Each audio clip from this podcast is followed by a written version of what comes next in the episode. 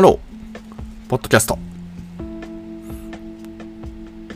ちょっとね、教育についてお話ししてみたいかなっていうふうに思ったんですよね。あの、おむすびチャンネルってところが、なんか、あの、今、なんだっけ、また再入会？会員を増やすための再入会みたいな、えー、キャンペーンを打ってるみたいですね。なんかね、3日間トライアルって形で無料で使えて、でその後から課金されるっていうような、そんなものを導入したらしいですね。まあ、ですから、あの私もね、実はあのもう、えー、非国民、おむすび非国民っていう状態ですので、まあ、おむすびチャンネルにはあの会員会費を払っておらず、あの発信者っていうところね、発信機能だけは、まあ、今のところ無料で使えるって話なので、まあ、無料会員って形になっていて、で、他のね、方の配信とか、あるいはその発信物ってもう一切見られない状態になってるんですよね。まあ、その意味でね、非国民って話してますけど、まあ、私みたいな人がね、もしかすると、えー、再加入してみるといいのかな、どうなるのかなっていうね、そういうタイミング、えー、だそうなんですね。で、そこでね、なんかその対談やりますみたいな感じで、田畑さんがね、またなんかこう企画したみたいでして、まあだからね、あの、あまあこういうキャンペーンを打っていくんだなってことをね、少し、あの、まあなんかもうね、もはや傍観者というか、まあそうなんだと思いながらね、こう見てるんですけど、でそこでね、なんかこう教育についてみたいなことのテーマで書いてあったので、なるほどと思って、あそういえば教育っていうとね、なんかいろいろ観点があるなと思いまして、だからね、その配信自体は全く見てないんですけど、あの僕なりにね、その教育ってところで最近思ってることってのをね、そういえばあったなと思ったので、ちょっと今この話をしてみようと思ったんですね。で、結論めいたものを言う言うならば、なんかよくね、教育ってなんかその公教育にどう詰め込むかみたいな話ってねかなり議論として多いなと思っててでもはやおそらくそれ自体結構無意味だなって最近感じてるんですよまあ、無意味っていうのはいろんな意見が出るとか、まあ、そのブレストしたりとかね、まあ、そこら辺はいいのかなって思ってるんですけど、この現実的に何かやろうとか、あるいは何かこう自分の身の回りで何かしようと思った時に、もうかなり実効性がないのかなっていうところですよね。では、その何が言ってるかっていうと、だからその金例えば金融教育みたいなものが必要だよねみたいな話してて、まあ、そういえば高校生からなんか入ったんでしたっけ？カリキュラムに入るとかっていう話があって、まあアップデートするって意味ではいいんでしょうけど、だそもそもだってもう今多様化しまくってて何が必要か何が必要じゃないかも分からなくてしかも教育ってそもそもだって一人一人違うわけじゃないですか。もうベースが違うものに対してどれだけなんていうかこう最適なものその最大公約数的なものを割り当てていくかっていうのがその公教育のアプローチになってるじゃないですか。いやカリキュラムって決めちゃうからね。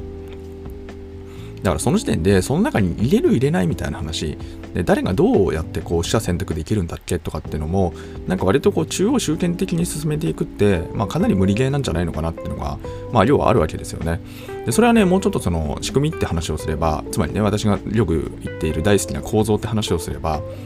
まあ、要はなんかこの対面の授業とかなんかそのクラス制なんかその必ずフィジカルな学校に出席しなければならないとかまあ、言ってみればもうかなりこのフォーマット的に時代遅れというか、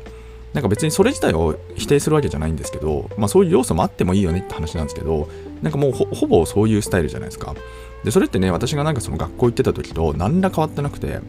まあ、もちろん細かいところで、なんかこう、例えば、そのタブレット使ってね、タブレット端末使って、なんかこう連絡やるようね、やるようにしましたとか、ちょっとした改善はあるんですけど、なんか全体的にそれが変わってるというかね、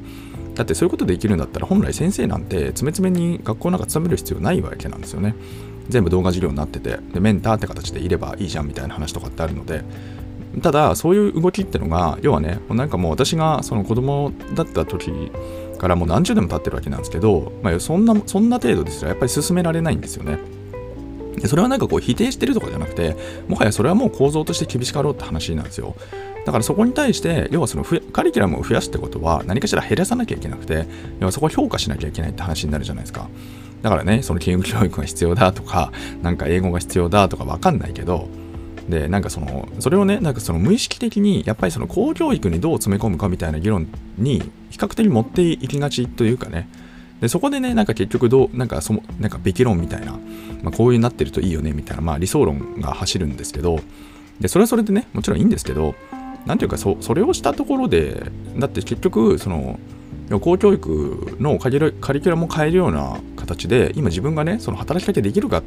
でできるかって言ったら、まあその手法としてはね、なんかこう議員の先生捕まえるとか、まあいろんなやり方あるかもしれないんですけど、現実問題として、なんかこう、ね、何年か以内に何かこう、その作用を及ぼそうと思った時に、まあなかなかハードル高そうだなって感じになってくるじゃないですか。であるならばもうもはやこれは何ていうかもうその公教育に頼るみたいなまずそういう議論を捨てた方がいいのかなっていうことを思うんですよね。でもう変わらないと。でまあその諦めるっていう話じゃなくてね、まあ、それは何ていうかもう仕組み結局構造を変えるにはその上ねなんかこう決めてる人たちが変わんなきゃいけなくてでも決めてる人たちって結局なんていうの？そうかまあ決めてるねプロセス実は僕もあんまりよく分かってないんですけどでもまあ結局役所って話になればその政治家であったりとかでその政治家に投票する国民なわけでで国民の半分は投票もしないしねそんな感じじゃないですか。だからまあこれは基本的にも変わらないというかね、まあ、そんなような感じに見えてしまうのでまあであるならばやっぱりなんかもうどのようにするかといったらなんかもうその公教育からどんどんこう奪ってリソースを奪うというかつまり公教育以外の場所オルタナティブな場所でやっぱり何かしらこうその子供たちが学べる場を大人が提供するっていうのが、まあ、一番近道なのかなってことを最近なんかすごく感じるんですよね。でそれ自身それも別になんか僕自身がなんかそのなんかセミナーやりますみたいな感じでババババッとなんかこう大々的にやるとかじゃなくてまあなんかちょっとねたまたまその例えばあの子供が子供ねそのお友達とか連れてきた時にこんなのあるよみたいな感じでサクッとやったりとか、まあ、例えばですけどね、まあ、そんなんでもいいんですけど何かしらなんかその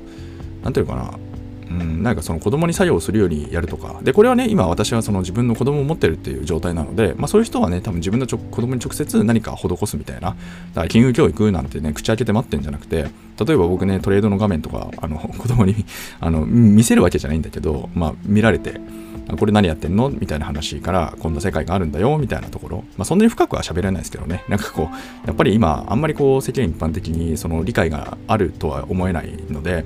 そのあたりなんていうかあんまりねこう外でペラペラ喋らないようにっていうところであのそんなような感じでなんていうかねちょっとぼかしつつもでもなんかその本質的に外れないようにみたいなところ。でもそれってまさになんか教育といえば教育じゃないですか。つまりなんか親がやればいいんですよ。だからねそうもうちょっと展開していくとつまりなんていうかなんかその子供に施そうみたいな議論ばっかりやたら多いなってもう一個の観点で言うとあってそれめちゃくちゃいけてないなと思っててだって結局未来を変えられるのって言ったらその構造で言えばねつまり構造を変えられるの誰かって言ったら子供じゃないんですよね。大人なんですよね。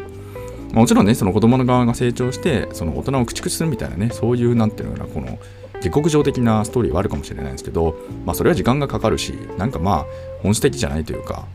まあ明治維新でも何でもいいんだけどまあ、若いパワーがねもちろん台頭してくる。でもそれはねやっぱりこう古い人たちがいなくなったっていうかねただまあそういうシチュエーションが生まれないとなかなか出てこないわけですからまあというよりはなんかその運ゲーというかねその歴史のいたずらじゃないですけどそういうイベントがない限りはそういう構造ってあんまり起きれ起きえなくて高度経済成長もそうですけどねその戦争の焼け野原でみたいな話だったと思うので出発が。であるならばやっぱりなんかこう大人の側がなんかこうもう積極的に変わっていくしかないって話とあとはそこにアクセスするための手段っていうのをなんかいちいちね公教育みたいなあんなめんどくさいところに全部なんか押し込めるんじゃなくてもう公教育からねなるべく剥がしてきてでなんかこう新しい要素っていうのはその自分がその影響を及ぼせる範疇でまあなんていうかこう、うん、なんていうのかな直接的にこう子供に見せるとか、まああるいはねこう見せるっていうかねなんか教えるっていうのもなんかもう最近おこがましいなと思ってて子供から教わることもあるじゃないですか。だからみんなで学ぼうぜみたいな感じのスタンスでなんかその年齢によってなんかその年上だからみたいな話じゃなくてその代わりね年下だからでもなくてなんかフラットにみんなでこうたまたまねその時に知らない状態なものをみんなでこう探求していこうみたいなねそれをプロジェクト型にやっていくとか例えばですけど。まあみたいなねそんなようなことそんなようなそのアプローチも込みでやっていく。つまり大人が学びそしてその子供もね一緒に学びみたいな。まあ、その学びっていうところに、まあ、立ち返ってそしてなんかその公教育ではなくてなんかこうもうちょっとねそのコミュニケーションの、えー、一部というかね日常の延長でなんかそのできるところをやるみたいな、まあ、そういうアプローチがね、まあ、いいんじゃないかなってことをね最近感じていますっていうそんなお話をさせていただきました。えー、このチャンネルでは明日がちょっと楽しくなる IT というコンセプトで IT たの私が極快拡大解釈した IT をお届けし皆様の明日がちょっとでも楽しくなればというそういうチャンネルになっております。まあ、だからね、たびたびちょっと PTA っていう話題が出てくるんですけど、やっぱりなんかこう PTA っていう仕組みも見てても、なんていうかその別にそこにいる人一人がなんかいい悪いみたいな、そんな程度の低い話をしたいわけじゃなくて、もう構造の話なんですよね。つまりなんかこう、まあこの PTA で言えば結局、その役割ありきで何をするかっていうところも、なんていうのかな、そこに意思がないんですよね。でそのなんか生地役割だけ決まっててだから本来それを目的にしちゃいけないんだけどだって組織って何かを達成するための最短経路をえっと、やるためのつまり人間同士のそのコミュニケーションというかねその相乗効果によってその発揮される力を最大限解放するためのまあ手段なわけなんですけど、まあ、手段が目的化しているという形になっているので逆転してるわけなんですよね。だそれが逆転してると何が起こるかって言ったら結局みんなで情報をまずねやり取りしなきゃいけないって話結局情報加工ってこれねいう言葉で結構説明している人がいるのでこれ使うんですけど要は情報加工してるだけなんですよ。全然生産的でも何でもないんですよね。要はみんなの意思疎通をするとか齟齬をなくすとかなんか品見揃えるとかまあ調整って言われるやつなんですけどまあ無意味なんですよ。あのはっきり言ってね。だってそこにさ1時間も時間もやるんだったらさっきのねそのちょっとお話に立ち返れば12時間でなんかその例えばそこにいる子供とねそのなんなんていうの？ちょっと金融の ちょっとトレーディングでもやってみるみたいな 話とか、まあ、それはちょっとあれだけど、まあ、例えばそのチャット GPT ってあるんだけど、これちょっと今からね、こう面白いからやってみようぜっつって、ね、一緒にやってみるとか。で、そんな1時間でできるじゃないですか。たかだか大人の意思疎通に1時間使ったとして、なんかめちゃくちゃなんか生産性高く、あの、うん、まあっていうか低くなる、低いと思いません？だってその意思調整したところで、そのね、調整した後のその後にのアウトプットってあと何時間ぐらい誰どのぐらいの人たちの手を経て 何ヶ月後ぐらいにその子供たちの前に出てくるんだろうみたいな話とかってした時に、